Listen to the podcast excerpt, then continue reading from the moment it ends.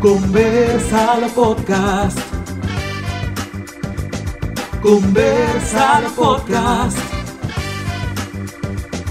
Conversalo Podcast. Para pa pa pa pa. Hola, bienvenidos una vez más a este podcast para ustedes, Conversalo Podcast de la Asociación de Estudiantes de Comunicación Social. Y en este tercer capítulo tenemos dos invitados muy especiales que nos estarán hablando un poquito acerca de esa escritura de guion. Y son dos estudiantes de nuestra carrera que se han destacado por eso específicamente. Tenemos a José Gutiérrez, estudiante de término de la carrera de Comunicación Audiovisual y Artes Cinematográficas. Fue vicepresidente de AEX en su gestión 2021. Seguro recuerdan su voz por eso mismo. Es actor, guionista y productor de eventos de índole académico. También tenemos a Eugenia Heinzen, licenciada en Comunicación Audiovisual y Artes Cinematográficas y ganadora Mejor Guión en la sexta edición de Max. Saludos, Ah, chicos. Hola. Saludos, buenas. Un placer volver a estar aquí con ustedes en esta nueva edición de Conversalo Podcast. ¿Tú habías venido antes? Mi amor, fui yo que creé esto. Wow, eh. Dije, I made it. Esta es mi primera vez. Hola. Entonces, eh, como saben, mi nombre es Iván Tejada, presidente actual de la Asociación de Estudiantes de Comunicación Social. También tenemos a... Por este lado, Olga María Encarnación, su vicepresidenta. Y también Lisa Vázquez, secretaria. Lisa, ¿no habías estado por aquí o sí? Esta es mi primera vez. Wow, my compartimos God. experiencia. Qué chulo. chulo. Y bueno, ya como Iván nos mencionó, eh, y como ustedes podrán saber, hoy vamos a estar hablando sobre el mágico mundo de escribir un guion. ¿Cómo escribir un guion?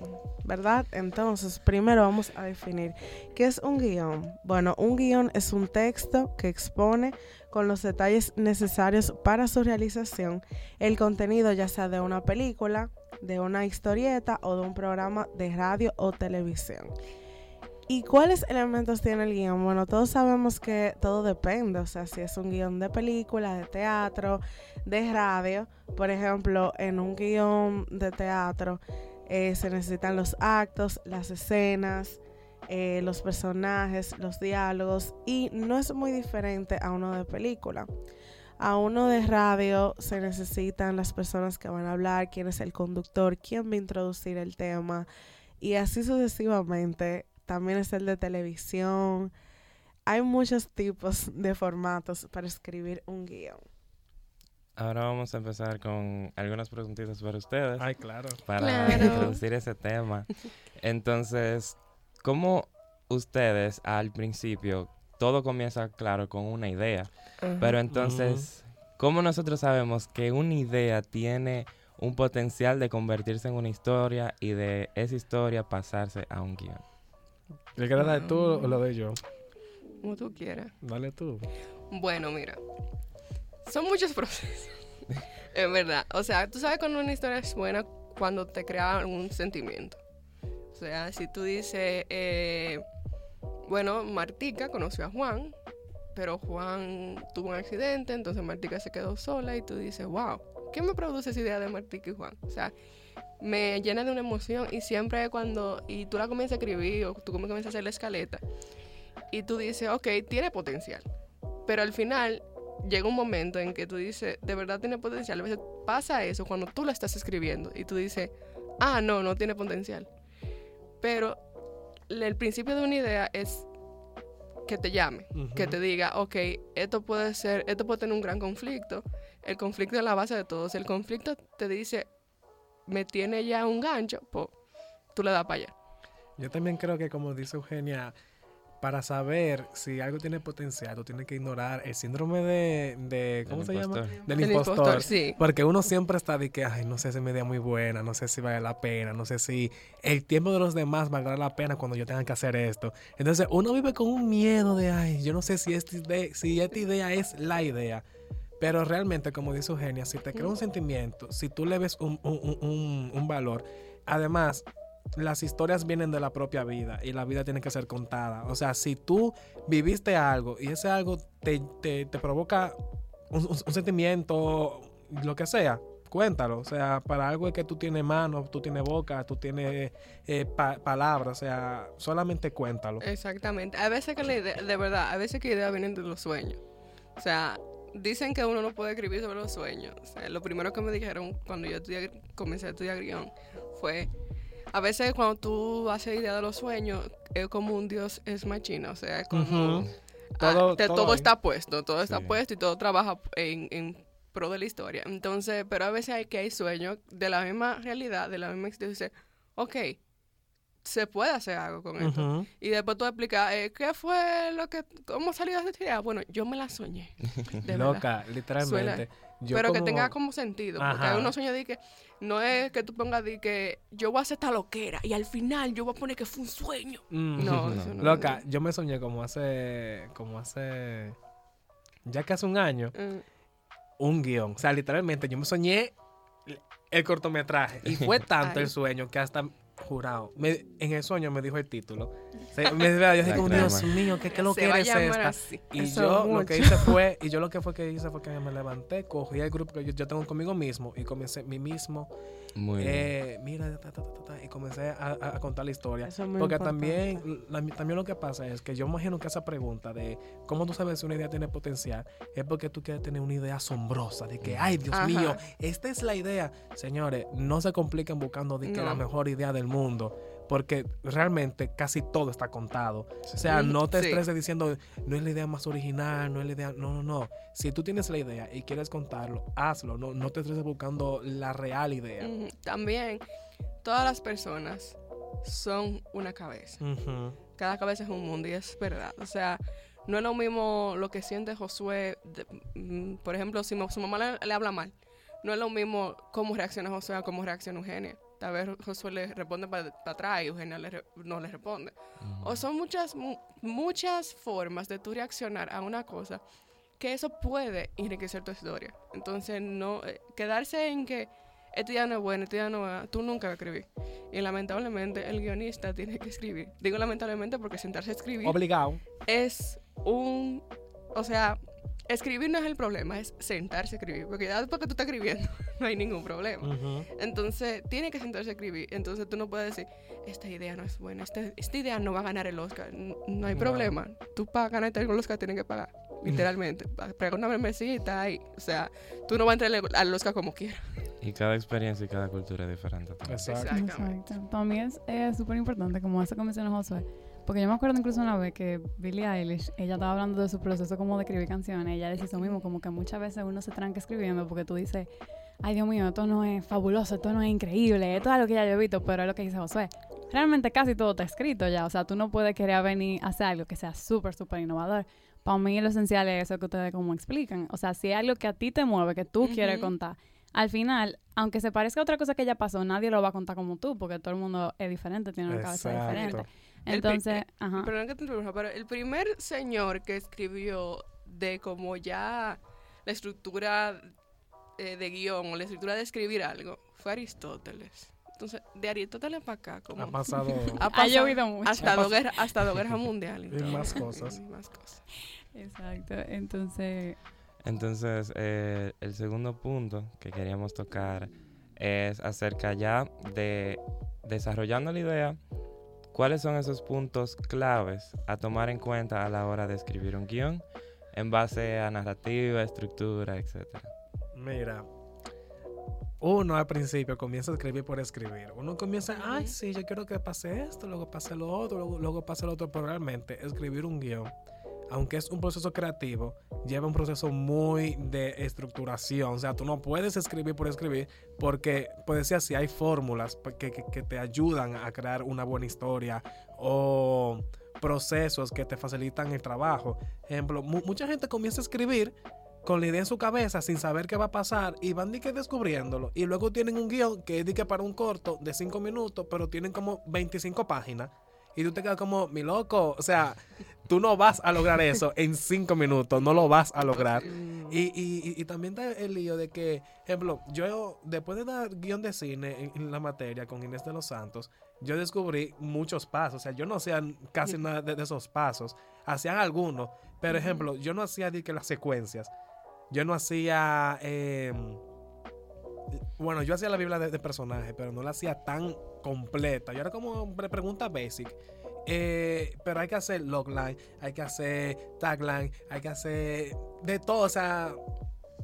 Y ya, ahora yo te. ah, entonces, esa, ahí viene como una controversia, porque ahora que ya yo sé hacer todo eso, ya yo no puedo escribir como Se te antes. hace difícil, exacto. Ya yo no puedo de que escribir sin, sin, sin pensar en todo. O sea, yo no Sí. puedo Se tirarme a hace muy escribir difícil. Sin, sin tener como 20 documentos donde yo explico cómo va a ser la historia. Ya yo no puedo No. que déjame escribir porque no, no, tengo que estructurarme ahora. A mí me pasó exactamente eso. O sea, antes yo escribía así, como tú explicas, porque es que en verdad uno empieza escribiendo así, como a lo loco, de que, ay, déjame ver qué me sale. Voy a ser Pero después, escritor. sí, pero después de que tú descubres, o sea, a mí me pasó eso mismo, como en una materia fue que a mí me enseñaron de que, mira, tú haces esto, esto y esto.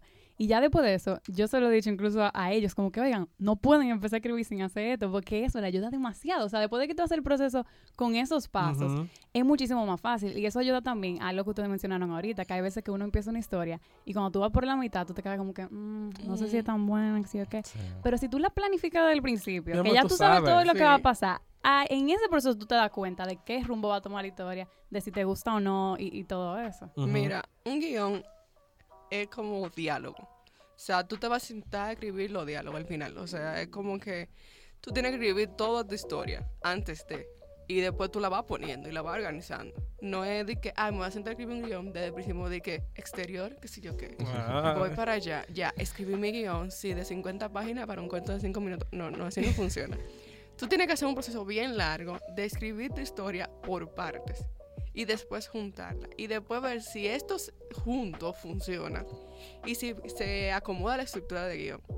Entonces, porque hay gente que escribe de que, ah, yo lo quiero hacer esto en la isla de, Bahia- de Bahamas. Y tú vives en República Dominicana, men. o sea, Tú tienes que también adaptarte a muchos cambios de locación. Tú tienes que adaptarte a tanta, a tanta cosa que cambian mucho las historias. Entonces, tú tienes que pensar en todo eso. Tú tienes que pensar en que tu logline, tú tienes que pensar en tu tagline, como dijo Josué. Porque el guion se vende. O sea, tú escribes un guion para venderlo. La gente dice, ay, sí, el ar- mi, mi guion, soy artista, que si yo que no lo voy a vender. Pero, sí, señor. O sea, por eso que tú haces tu logline y tu tagline. Para que tú le des a tu productor, mira, esta- de esto trata el guion, véndelo. Y tú no vas a decirle a un, a un productor de cine, eh, a un productor ejecutivo, tú no vas a decir, mi guion se trata de Juana conoció a Martín y Martín conoció Ajá, a Pedro. Tú no vas a comenzar como si- ah, oh, señores, la gente, o sea, eh, en ese ámbito, como dice Eugenia, que es para vender el guion, la- eh, en el cine el tiempo es dinero y la gente no quiere perder el tiempo. Entonces la gente dice, sé conciso, sé breve, dime qué lo que, dime de qué trata tu historia en dos segundos si tú puedes. Es más, dímelo por te- telepatía, ni me hable, pero dímelo rápido.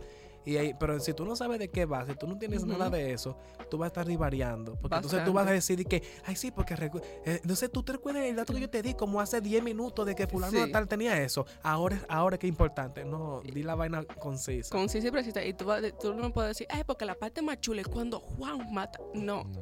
No. O sea, tú tienes que, por ejemplo, eh, tú vas, pero eh, es verdad, la gente piensa que cuando mencionan la parte de que, imagínate que tú vas a un producto con un elevador. Es verdad. Tú tienes que imaginarte que tú vas con un producto en un elevador. Y tú le vas a decir, ¿usted se imagina que un concho es un asesino en serie? Y va a decir, hey, Eh, ¿Cómo así? O sea, que, que, o sea, tú tienes que, tu conflicto tiene que ser algo conciso, porque la gente piensa que el guion es solo dos personajes. Y no, dos personajes lo podemos crear cualquiera. Mi sobrina crea personajes todos los días. Y no tienen conflicto, lógicamente. En su mente va a ser todo feliz, pero tú tienes que crear un conflicto para que tu guion funcione. Lamentablemente es así. Digo lamentable porque la gente piensa que es muy fácil Es fácil. sentarse. Y sentarse a escribir un guion. Me acuerdo yo, mi primer libro de guion se llama El Guión Story de Robert Mackie. Se lo recomiendo mucho. es, dijo, la gente piensa que sentarse a escribir, eh, ay, estoy de vacaciones, voy a escribir. No, ni, tú no has visto de que Mozart eh, escribiendo sus su sonatas, sus cosas. Tú no te imaginas que él se dijo, voy a, estoy de vacaciones, voy a escribir mi sonata, uy. No. No. él se dedicó su vida entera a eso. Y tal vez que nosotros tenemos muchas cosas y que tenemos vida y que escribir a veces se vuelve una parte secundaria de nuestras vidas. Pero uno tiene que sacar el tiempo, uno tiene que respetar el, el oficio. Entonces, respetar el oficio es respetar la forma, respetar la estructura y ya es, todo está creado. Los principios están para usarlo y los principios se rompen cuando tú sabes usarlo. Esa, ey, mira, Muy me bien. encanta esa frase. Wow, soy inteligente. Ok, entonces vamos a pasar a una parte un poquito más personal de ustedes, que se sale Oh tanto de, de lo, de lo formal que es escribir un guion. Nosotros queremos saber de dónde nació su interés de contar historias. Ay, Dios mío. Mira, Váyanse. Dinos. Josué, estamos en, en el área psicológica. Ay. Lo que sucede, ejemplo, mira, conmigo, eh, yo siempre he estado ligado al arte. O sea, de- desde chiquito yo era el que hacía show. O sea, yo me ponía a llorar para que me pusieran en la cosa de la velada de, de- de Navidad. y que Mi que- nombre está en el arte. Ay, Dios mío. Yo soy el arte. Yo soy el arte. No, no, no, Ese tampoco así. Pero que realmente eh, yo siempre estuve ligado y yo comencé a pintar. Entonces, cuando yo comencé a pintar, al principio era muy, muy eh, de clase. Ah, dibuja un bodegón, dibuja una figura, dibuja esto, dibuja lo otro, pinta, vamos a pintar esto. Pinta una manzana. Pinta, exacto, mira esa luz. Pero luego yo eh, comencé a pintar por mi cuenta eh, como más expresivo y yo me di cuenta de que yo pintaba cosas abstractas porque tenían un mensaje. Entonces, ya llegó la fe, le- en ese tiempo que comencé a pintar así, llegó la fiebre de Wattpad. Entonces, Oh sí. Llegó mi momento. Ay, Dios mío, señores, Este Wattpad. es el momento. Este es el Este momento. es el Este. momento. es la Entonces, decisión. en ese año yo comencé a diseñar, comencé a escribir, comencé a pintar por mi cuenta, comencé a hacer muchas cosas. ¿Cuántos años tú tenías, loco? Yo como 15, Wow, pero tú eres una persona vicia. Él es. pero, pero entonces lo que quiero decir es que en ese momento yo pensaba, ah, me gusta pintar, me gusta escribir, me gusta lo otro. Y cuando entré a la universidad, yo me di cuenta de que a mí no me gustaba nada de eso. A mí me gustaba crear, a mí me gustaba Wow. contar. Y A mí no me gusta el pintar, a mí me gusta es mediante la pintura contar algo. Entonces, en ese momento yo dije, coño, no, no sé si puedo decir mala palabra aquí. Eh, Le van a poner un pilo. entonces, entonces, en ese momento yo dije, eh, ok, lo mío es contar historias. Y, y todo lo que yo hago es contando historias. O sea, tú no me ves a mí de que leyendo un libro de texto. A veces hay que leer li- li- libro de texto porque hay mucha ah, información valiosa. Pero si yo voy a hacer algo, intento siempre ponerle algo de historia porque me gusta contar. Entonces, a raíz de eso, yo dije, bueno, en la carrera no puedo pintar. O sea, no es como que me dan clases de pintura, no me dan clase de todo lo otro, me dan clase de guion. Y como me gustaba yo escribir por Wattpad, dije yo, bueno, pues entonces vamos a, a darle aquí y, y déjame escribir. Y incluso antes de que me dieran materias de guion, yo comencé a investigar cómo se escribe un guion. O sea, yo siempre les sugiero a ustedes que aunque en la mate- aunque en la carrera le van a dar cosas, investiguen desde antes para que ustedes ir con una base a esa materia y, y- y poder ad- Sí. adelantar. Entonces, de ahí nace como mi amor hacia la, la- la escritura. Primero comenzó contando novelas, o sea, así como cuentos, y luego mm, fui tomando algo más cinematográfico. Y ahora yo tengo un punto que, aunque yo quiero, por ejemplo, antes yo no podía escribir cinematográfico sin antes pasar por lo literario. O sea, yo primero es- escribía como una novela y luego lo, lo convertía a- a guion de cine. Y yo actualmente estoy escribiendo una obra de teatro. Pero entonces yo ahora no puedo pensar en la obra de teatro sin antes pensar en el guion de, de cine. O sea, yo tengo como de que, ok, tengo que pensar en esto y esto, porque lo que también lo que pasa es que el guion de cine es muy específico. Es muy esto, esto, esto, dices esto. O sea, y para mí es más fácil, para mí OCD, es como más fácil decir que, ok, este es el orden. Entonces, si yo lo dejo muy a, la interpretación como, como Ujú. algo literario, es como, Ujú. a- a- a- además de hablar de lo que quiero ver, también es como, el aire, la Sí, del sentimiento. El y aire se y ve. cosa, ese pensamiento y Sí. uno se distrae porque uno Bastante. comienza a volar con, con, con el texto. Pero antes de uno conocer como la forma de escribir en guion, realmente a uno se le hace más fácil así. Por lo menos a mí me pasaba eso también. O sea, yo escribía así mismo, yo no sabía nada de guion ni nada. Y cuando yo tuve que pasar a escribir en guion, a mí me corrigieron muchísimas cosas porque a uno se le queda un chin todavía, como la forma en que uno escribía Sí. incluso la forma en la que uno se, expre- se Sí, expresa. O sea, en, en- en un guion de cine es fulano agarró el celular, exacto. marcó 231 Exacto. y llamó. Es eso. Pero cuando uno, pero entonces imagínate tú di que sutilmente agarró el celular. Exacto, a uno y se le canta esa cosita. Y tú te quedas como que, ay, Dios mío, pero ustedes. ay". Ah, no, así no. Yo, a mí también me, me pasó mucho eso cuando yo, yo escribí como el primer guion así. Porque es que yo ponía mucho detalle, porque a mí también me gusta Claro. escribir, yo también he escrito novelas y cosas así, y, y me pasaba eso. Y el profesor, el director no, no tiene que saber que el personaje le pasa tal cosa, ni el que está haciendo sonido. Ah, eso nada más para que el actor sepa lo que va a hacer. Yo dije, Exacto, loca, incluso. Antes. Uno, uno siente como que le están quitando la- Sí. Oye, antes de, de- de- de pasar con Eugenia para que cuente su, su experiencia, ahora que tú dices eso, yo, yo quería mencionarte que hay muchas veces que los escritores quieren poner mucho detalle. Sí. Y las personas de la producción pueden tomarlo de dos maneras. O dicen, mi amor, pero si, ala tú la película. Si ya tú tienes, si ya tú Sí. tienes- o sea, se- hay, gente que se ofende, dice, loco, pues si ya tú tienes todo escrito como tú quieres que sea como tú, ala tú. ¿Para qué, para qué tú me estás buscando si, tú estás claro todo lo que tú quieres? Y la otra es que yo siempre he dicho, no pongan todo en el guion, denle de, denle de trabajo a la gente. O sea, si Sí, tú le pones todo, No. la gente va a estar de que, Y por eso también muchos guionistas también cuarto. dirigen. Porque es que si ya tú sabes cómo es tu historia, tú tienes todo ahí en tu cabeza. Sí. Entonces. Bueno, oh, hola. Hola. Me toca a mí después de José el arte. bueno, eh, yo fui un poquito contrario a Josué. Eh, no tanto, bueno, no tanto, no, no me alejé mucho. Eh, mi papá es visitadora médico, entonces mi casa era todo medicina. Oh my God. Por eso fue que yo entré Oh, a medicina, señor. Sí, Oh, claro. Yo entré a medicina y me cambié de carrera, como debe de ser. Ah. Pero mami era, yo pasaba mucho tiempo con mami, entonces mami decía, vamos a pintar. Mami pintaba, mami calcaba, mami hacía de todo, mami me, me ponía en piano, me ponía en violín, mami me ponía en todo. Es como que tú tienes que ser artista o algo así. Entonces después yo me tranqué chiquita. Yo no tenía muchos amigos, lo siento, es una historia muy depresiva. Pero yo no tenía muchos amigos, ¿verdad? No era porque no era como que el, el alrededor no quería ser mi amigo, sino como yo no, nunca tuve como el social skill de ser amigo. Y también la gente como que me hacía mucho bullying, man, y yo como que, it's, it's not worth it, girl. It's no, it's not.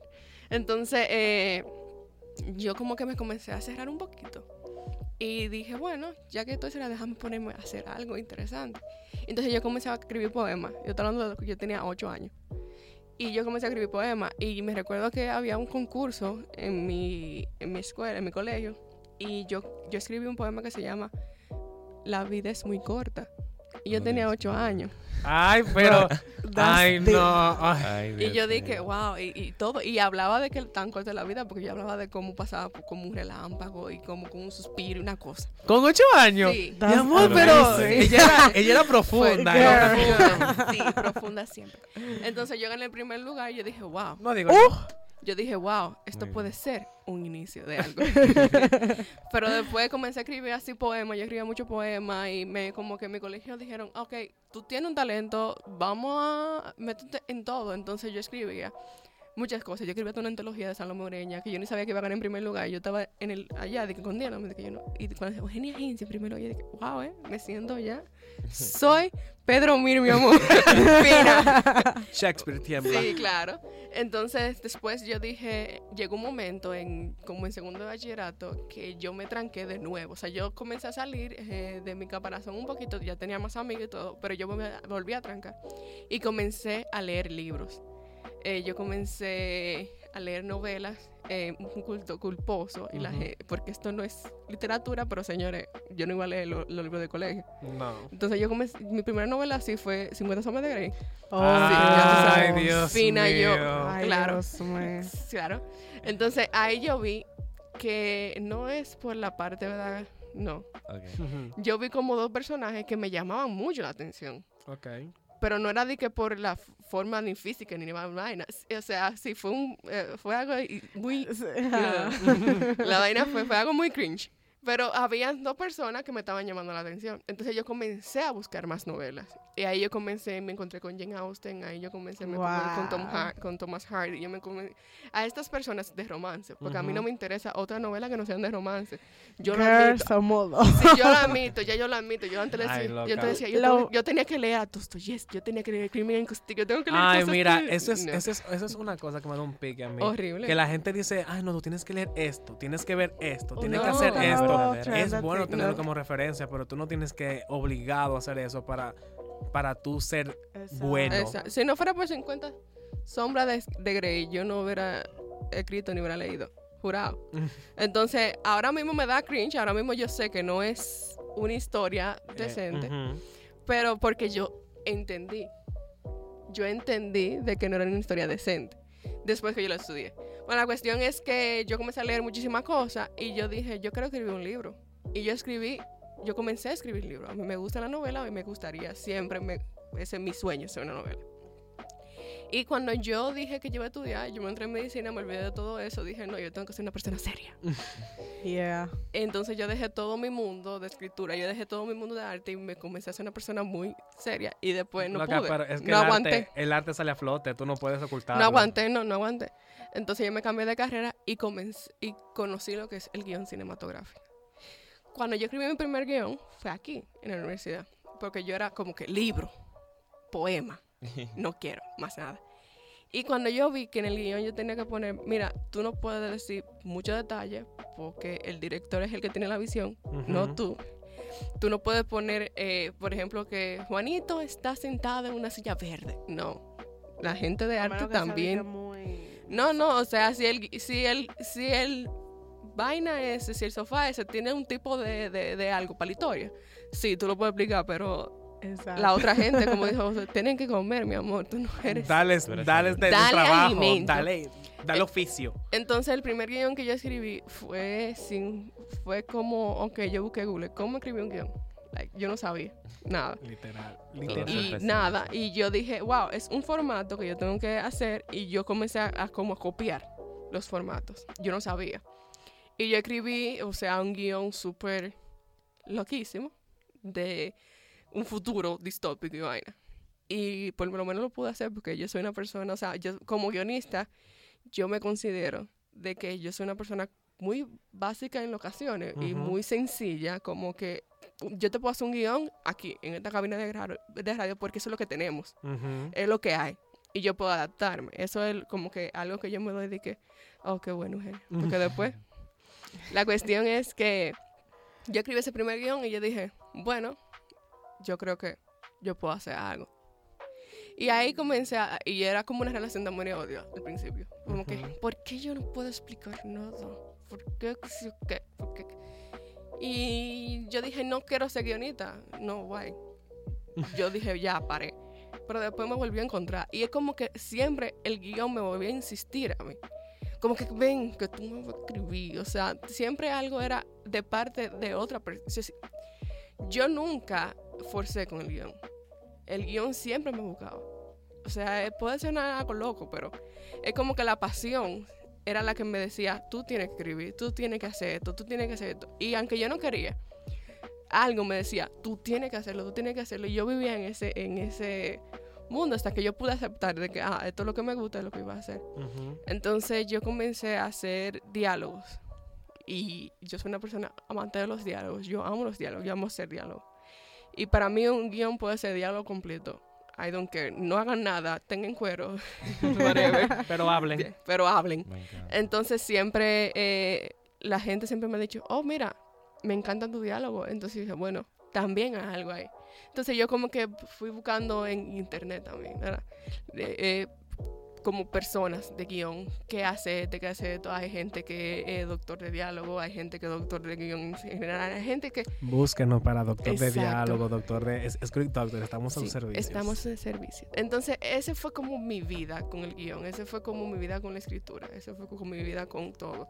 Yo también me metí a, Wattpad. Ay, mi amor. Yo también tenía, yo, eh, yo, te- yo La era, era oscura. esto es una realidad, esto es una primicia muy oscura, pero yo, yo tenía, yo era, eh, yo tenía un fan account de no lo voy a decir de quién porque ya me da vergüenza pero ¿de eh, yo tenía un fan, un fan account y yo escribía novelas así fan fiction y todo. O sea mi vida comenzó por fan fiction mi vida comenzó por mía poema y todo. entonces nada esa fue mi historia y es un poquito larga pero Ah. como yo. Nice. Realmente yo siento que muchos de nosotros siempre, como que siempre lo sabemos de pequeño. A mí me pasó por igual. Que cuando yo era pequeño me encantaba leer y yo decía como, me llegaba una idea y era como que no, yo tengo Sí. que desarrollarla, yo tengo que desarrollarla. Y yo, yo recuerdo, yo estaba en tercero de básica y yo tenía un cuadernito súper pequeñito. Oh, Y yo me sentaba, yo realmente en el colegio no tenía como, de que no era el más popular sí, del mundo. comunicación tiene ese somos la gente que ignoraban y todos nos juntamos aquí por eso es que hablamos mucho. Sí, entonces yo recuerdo que siempre yo me sentaba en mi cuarto, me quedaba ahí por horas y horas y comenzaba en mi cuadernito a escribir con un lapicero. Y de ahí comencé como a escribir historias. Entonces yo decía que yo quería ser escritor por eso. Pero yo siento que todo el mundo tiene como esa pequeña llama. Sí. Tiene una pequeña llama. Yo siempre tenía, eh, mi- yo nunca me aburría. La gente dice, los niños se aburren mucho, pero yo nunca me aburría. Yo tampoco. yo Porque yo tampoco. tenía mi novela ya montada, que hasta el sol de hoy la tengo. O sea, mis personajes ahora mismo crecieron conmigo. Oh, Literalmente. my God. Yo algún día espero escribir mi personaje, pero que sean un poquito tóxicos. no, mentira. Pero eh, mis personajes han crecido conmigo. Todos mis personajes son personas bien complejas, son personas que sufren, que sonríen, que se enamoran y viven conmigo. Y a veces, eh, no sé si mi psicóloga me va a mandar a, una clínica a internarme, pero yo hablo con mi personaje, yo lo monto y yo estoy ahí. Y por eso que yo duro tres horas en el baño, por eso que yo prefiero estar en mi habitación cerrada. Porque yo tengo gente en mi cabeza. Eso suena mal, no me manda el psiquiatra, por favor. esquizofrenia. Pero eso se entiende. A mí me pasa, a mí me pasa una vez, o sea, cuando yo camino, Mm, yo hablo mucho solo. Basta. Eh, Pero, o sea, tú dices que tú puedes hablar solo en, en tu habitación, pero ah, en la calle. En la calle. Y loco. yo, y yo estoy caminando y, y pensando en, en cómo va a ser la historia, Sí. en, en cómo va a ser un diálogo, cómo suena mejor. Incluso yo repito los diálogos. O sea, Sí. cuando yo estoy caminando, yo busco diferentes entonaciones Ujú. o diferentes formas de decirlo para saber cuál es la más natural. Igual. sí. Entonces, una vez pasó una mujer en una pasola y yo estaba caminando por la calle hablando solo, pues ya que se choca viéndome. Y, pero realmente, o sea, es, es bueno que tú formes el personaje, que lo Claro, creas, que lo tengas ahí presente. Y tú sabes que yo, cuando llegó el COVID, no me gustó el COVID ni nada, lógicamente, ¿verdad? Pero cuando nos pusieron mascarillas, yo estaba muy feliz. De verdad, porque yo podía estar hablando y la gente puede decir que me estoy... Yo en el Y supermercado. yo hablando ahí fa, fa, en el parque y todo, y la gente no se va a dar cuenta. Porque a- yo ahora tengo que estar de que, y en mi mente yo estoy son- haciendo muchas cosas y hablando y todo. Pero con la mascarilla yo podía de que hablar y todo, y, y la gente no se va a dar cuenta. Ahora yo no puedo hacer eso, pueden decir. Y a veces yo me voy, y cuando yo digo, hey, estoy en la calle, entonces él, es algo bien tricky. Ok, entonces pasando a otra parte del tema, que realmente es una parte que mucha gente le pasa y pregunta, y es acerca del bloqueo creativo. Ah, eso.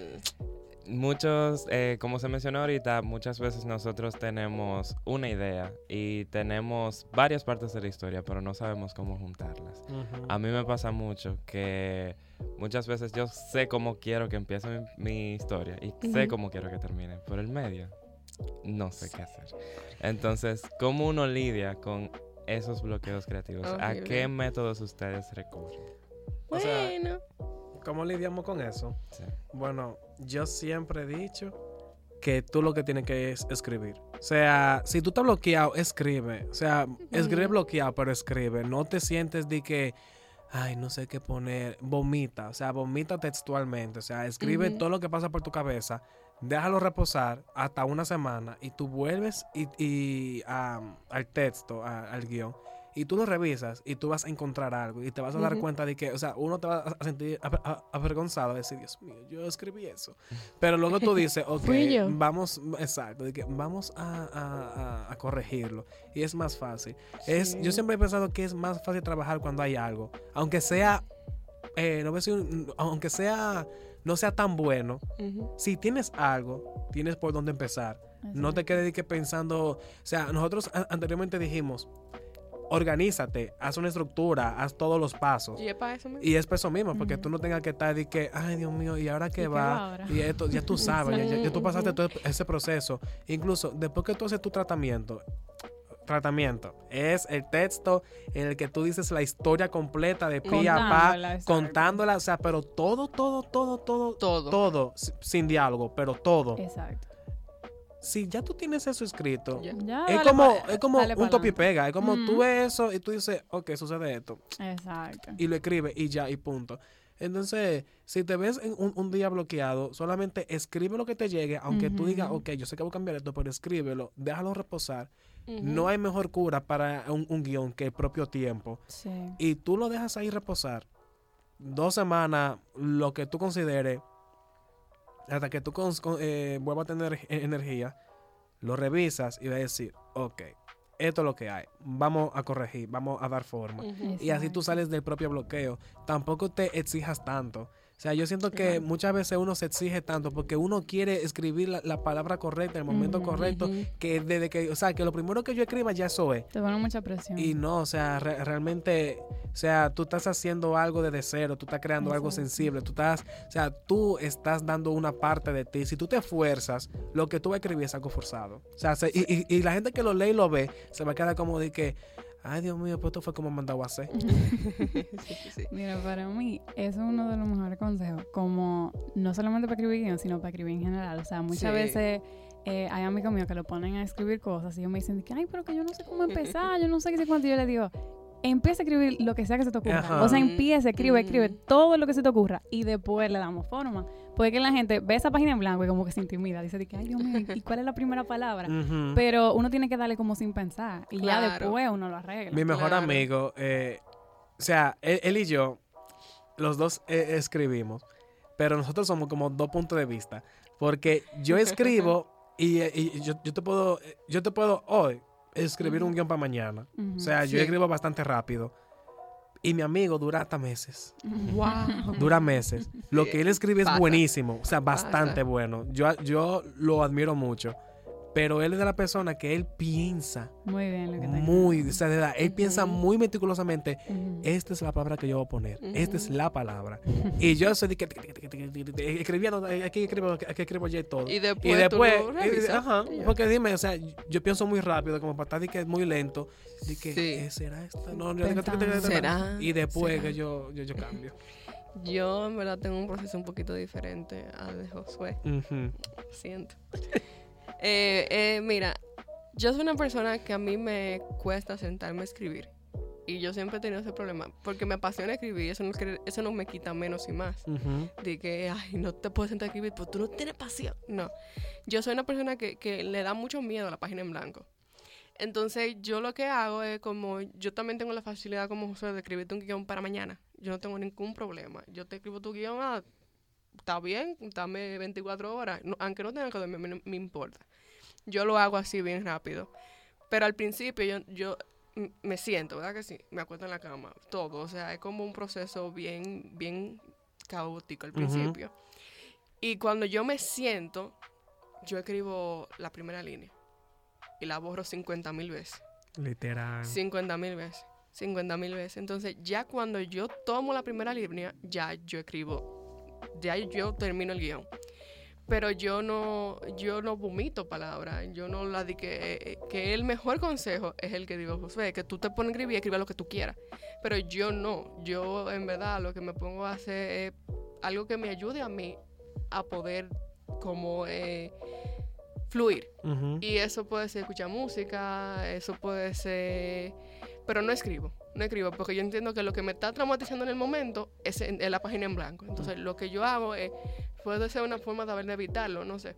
Pero es como que yo hago otras formas de arte, yo hago otras formas para que mi mente se, Se despeje, se se, despegue. abra. Entonces, ya cuando yo me siento, yo comienzo. Pero hay una cosa es de la disciplina, de la obligación. Yo me siento y me obligo a escribir la primera frase. No es como que, ay, escribí la primera frase, hasta eh, en siete años la veo, no. Yo me obligo a escribir la primera frase, yo me obligo a terminar el guion. Porque si no me obligo, la procrastinación me va a vencer y no lo hago. Pero yo me obligo, de verdad, yo me digo, Eugenia, tú vas a escribir este guion, a mí no me importa si tú tienes que no dormir. Tú vas a escribir este guion, tú lo vas a hacer y al final, cuando tú lo termines, tú vas a dormir siete horas, lo que tú quieras, pero haz el guion. Yo iba a preguntarle justamente esa parte.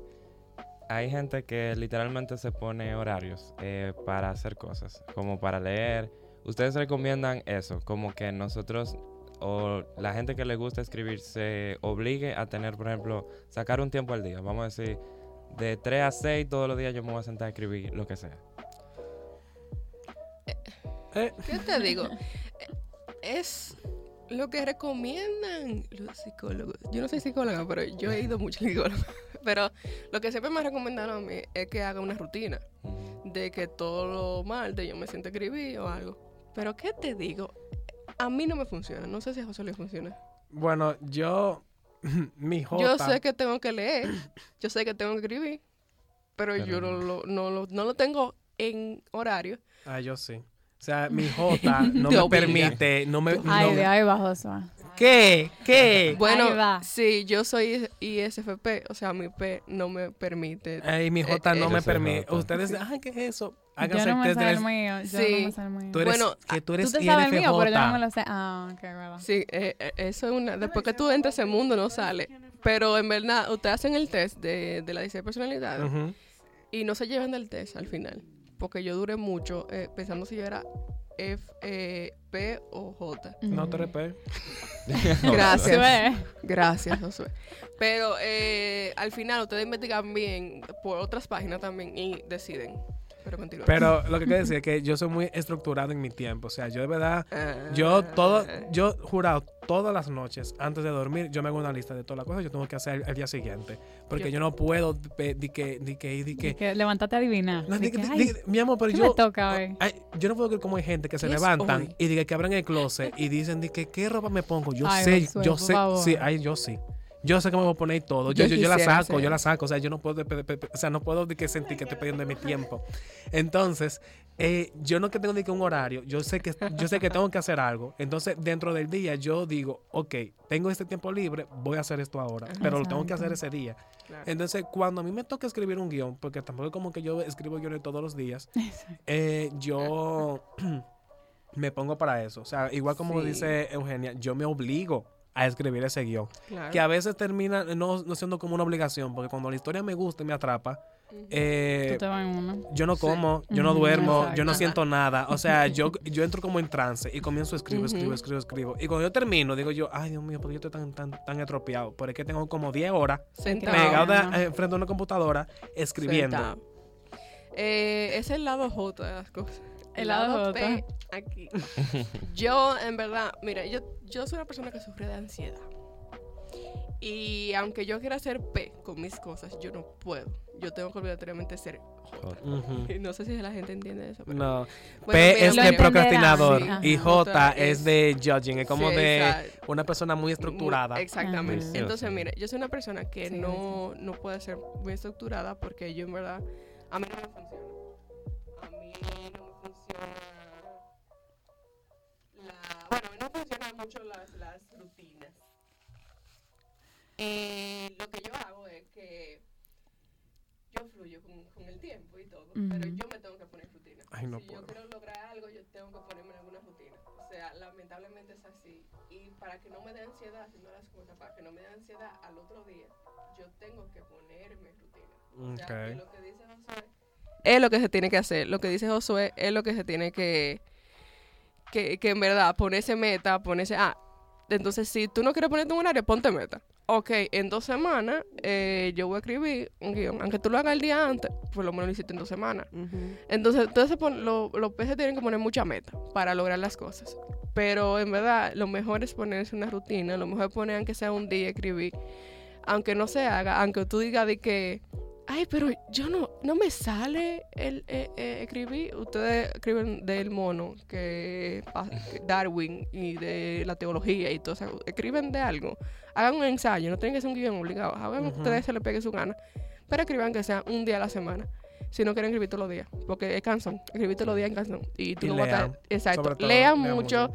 lean mucha filosofía, lean mucha novela también de romance, ¿qué importa lo que le digan te diga? Lean novela de la de la sirena, de la esquina, pero lean algo. Yo siento que eh, a veces uno por la ansiedad procrastina, pero entonces procrastinar te da más ansiedad porque tú estás de que yo no he hecho nada, qué sé yo qué, qué sé yo cuánto, y nosotros estábamos hablando de eso, de Ujú. que uno está muy impuesto a siempre ser muy productivo, muy productivo, pero lo que pasa es que uno relaciona mucho la productividad con el futuro. Yo lo que hago es que yo relaciono la productividad con mi paz y Eso con lo que yo bien. me siento bien. Entonces, si tú te pones a escribir y tú haces la cosa, tú dices, wow, me puse a escribir. Entonces, eso te hace sentir She's mejor. living her Claro. best life. She's Sí, living her best exacto. life. Pe- no se dejen mira, así, como que no se dejen los pro- procrastinadores, como nosotros, no se dejen de que dormir ni nada, eh, pero no se juzguen tampoco. No. Procrastinar es algo bueno, su normal. Procrastinar es la mente también eh, sobreviviendo. O sea, uno procrastinaría porque uno so- quiere sobrevivir. Y aunque uno piense que no, sí, o sea, uno está evitando el peligro. Es lo normal, tu mente evita el peligro, es lo normal. Entonces, no se juzguen, traten, busquen métodos de, de sal- hacer salir su arte. No lo dejen guardado porque ustedes no saben a quién ustedes pueden ayudar. Ustedes no saben quién está en un problema pasando por lo que ustedes están pasando. Ustedes no saben quién piensa como ustedes y no lo quiere decir por, por miedo. O sea, ustedes no saben si esta persona está pasando por, por algo muy difícil en su vida que ustedes pasaron y lo pueden ayudar. Saquen su arte afuera, el público quiere, el público necesita su arte. Entonces, y tampoco hagan su arte de que no voy a hacer que el público no lo entienda. No, ustedes se deben a su público, entretengan a su público con buenas historias. No hagan que de que, eh, ah, sí, yo voy a hacer esto de un sueño y voy a hacer es lo más difícil para que lo-". no. Eso no es arte, eso no es esto hace la vida complicada mil veces. Ustedes tienen que ayudar al público a ser mejores personas. Para eso que somos artistas, para eso que, que estamos aquí. Para ir cerrando, me gustaría que nos nombraran tres aspectos fundamentales que no podrían faltar en un guion.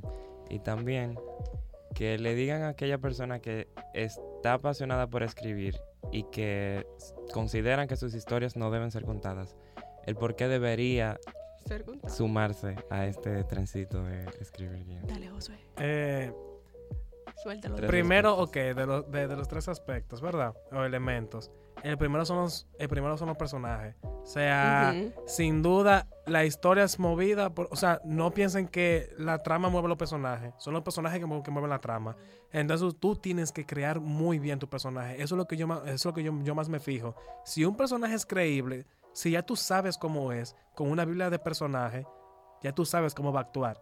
Y la historia se, se hace más fácil. Porque Claro. entonces tú no vas a estar inventando de que, ay, yo quiero que él haga esto. Sino que, ah, mi personaje es de tal forma, él hará esto. sí, y ya la historia va fluyendo sola.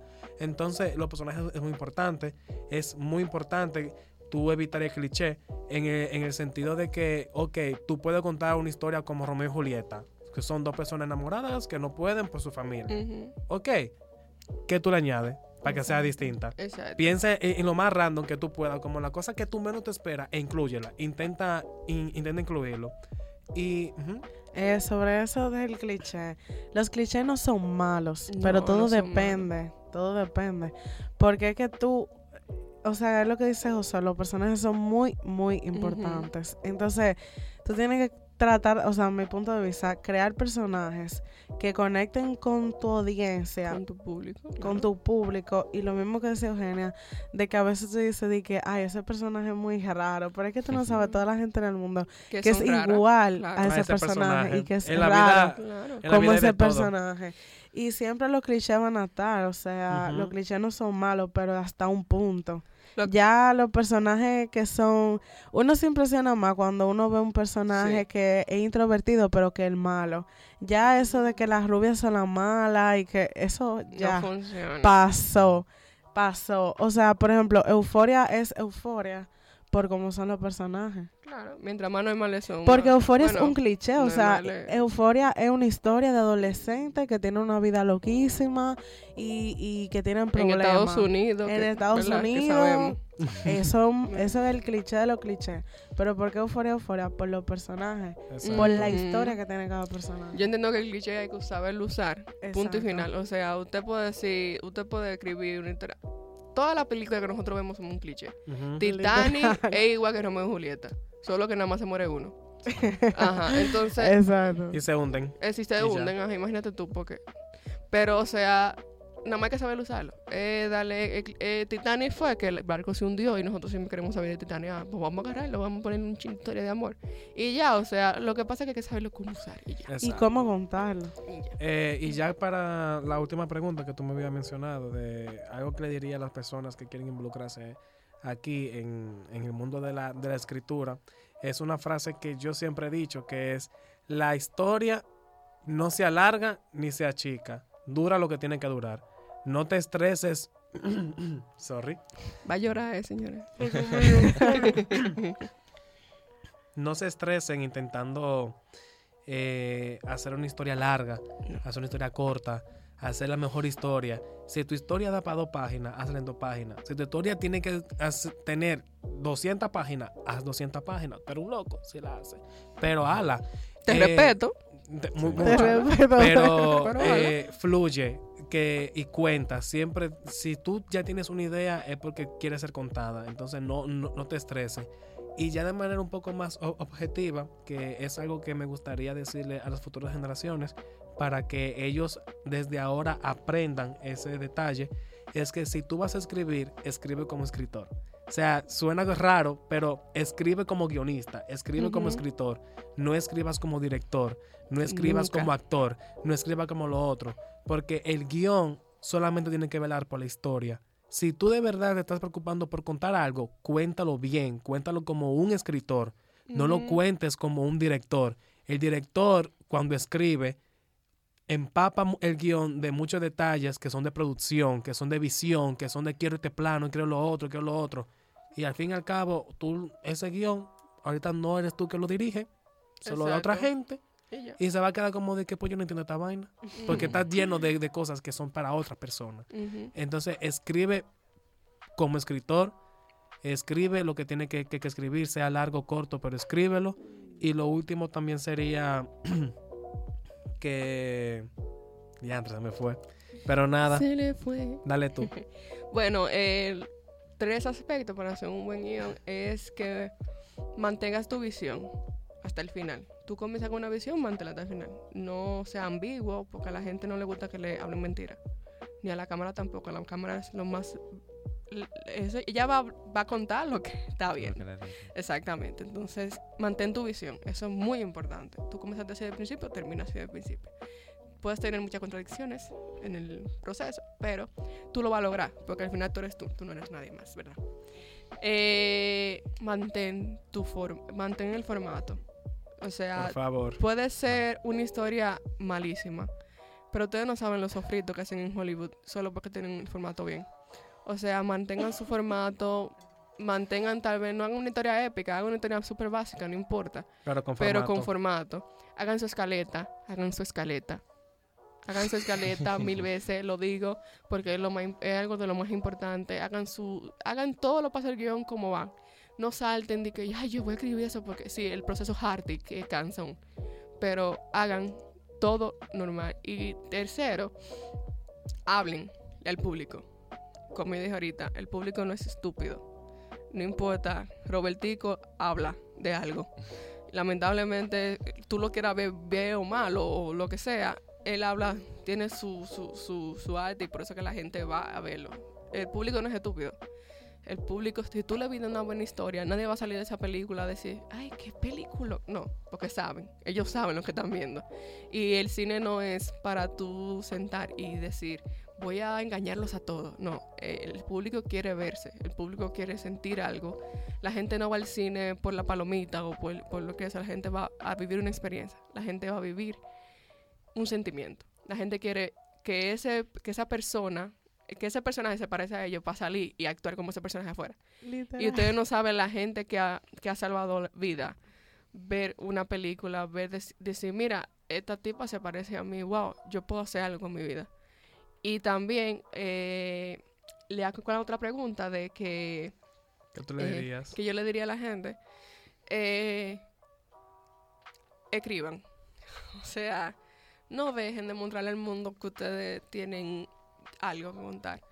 No dejen de, de decir eh, algo. No dejen de, porque otra gente piensa lo contrario. No, escriban, creen personaje. El ser otra persona por un día es muy chulo. Tú te puedes salir de tu, de tu, de tu día y tú puedes escribir el personaje y ponerlo a actuar como se te pegue tu gana. Ellos tienen su propia vida a un muchacho, como quien dice. Eh, pero al final cuenta una historia. Tú vales, tú tienes el tiempo. Yo admiro a la gente que escribe, yo admiro mucho a José, de verdad. Yo lo tengo en... Yo te admiro también. Soy tu fan. soy tu, soy tu fan. Admiro mucha gente que, que está a mi lado, que escribe, porque vive el mismo proceso que yo. Entonces tú no estás solo. Hay otro loco igual que tú que, que quiere contar una historia. Entonces yo entiendo de que no importa cuál sea, no importa que tú pienses que tu historia es cliché, hazla, escribe, porque allá afuera hay un niño que, di- que dice, ah, yo quiero ser guionista, pero en este país nadie es guionista. Y te ve algún día que tú triunfas, que tú te ves en el Oscar, porque puede pasar Claro que ¿Verdad? sí. tú te ves en donde sea, tú te ves en un festival chiquito, tú te ves en un festival de aquí y tú ganas por el mejor guion, tú te ves en Max. Que yo, Mm. cuando gané, yo no Oh, sabía. Yo no sabía, yo me iba para mi casa, ¿verdad? A mí me llamaron. Eh, pero tú no sabes quién allá afuera dice, mira, ella puede, ella escribe igual que yo. O él, él escribe igual que yo. Entonces la gente necesita artistas, la gente necesita sentirse representado, la gente necesita sentirse querido y no hay forma de querer más que por el arte. ¡Qué bella! Chicos, Queremos darle las gracias Muchas por gracias a venir aquí hoy. Eh, si quieren decir dónde podemos encontrarles. Ah, nunca por tu- Nunca por Twitter. Eh, Oh, Bueno, yo eh, estoy como Eugenia Hensen o Ginny Hensen. Ginny es como así como genio en inglés. Yo no soy una genio, fue que me pusieron así. Eh, Eugenia Hensen en Instagram, me pueden seguir. Eh, no tengan miedo en preguntarme nada, yo soy una persona que habla mucho, si se dan cuenta, ¿verdad que sí? Sí. Y a mí me encanta. no quería. Ah, entonces, yo hablo mucho, a mí me gusta hablar. Es algo que yo he hecho la, yo he hecho las bases también con eso. Eh, búsquenme, pregúntenme. Eh, yo soy una loca, yo me meto en todo. Y más en guion, si me dicen, Eugenia, ¿tú quieres revisar un guion? Yo reviso guiones, yo te, yo te digo de todo. Yo soy una persona que le gustan mucho los villanos. Mi tesis es de Amo. antagonistas, o sea, yo me dediqué a eso y pienso dedicarme a los antagonistas. Yo amo los antagonistas que son buenos, eh, porque la, la, la realidad no tiene una sola forma. Exacto. Entonces pueden hablarme, pueden preguntarme, pueden, yo les recomiendo libros, yo no le doy, no le voy a dar mis libros, yo solo se los voy a recomendar. Eh, y se lo puedo mandar en PDF, no hay ningún problema. Pero eh, háblenme, yo no tengo ningún problema en, en hablarme. Yo soy Eugenia Hensen ahí en Instagram, Eh, yo no tengo Twitter ni tengo más nada, ninguna de otras redes sociales. Perfecto. Si ven otra gente así, de que, que tiene, no soy yo. Y ahí me pueden encontrar en Instagram como Josué G50S. Eh, solamente me pueden encontrar por ahí. O sea, eh, ya por ahí, si quieren hablar más directo, me pueden tirar por DM y eh, pasamos para. WhatsApp y- o, o- o le doy mi correo y podemos platicar por ahí. O sea, estoy a eh, total qué disposición. formal su correo. ¿Eh? Qué formal su correo. Ay, Claro. para contrataciones. Para contrataciones pueden hablar. José tiene una tarjeta también. Ay, tampoco así. Pero en fin, el punto es que estoy a disposición. Me pueden encontrar por ahí. Sí. Y cualquier sugerencia, o sea, cualquier pregunta, lo que quieran hacer con respecto a un guion, esto es para ustedes. Muchas Es verdad, gracias. yo le preguntaba. Gracias. Yo a ti. Ay, qué bello. A nosotros nos pueden encontrar en nuestras redes sociales, arroba aexbucamaima. Se despide su presidente, Iván Tejada. Olga se despide Y Lisa. Y Manuel Saleta en cabina. en cabina. Hola. En los controles. Bye. Adiós. Bye. Bye. Gracias. Gracias.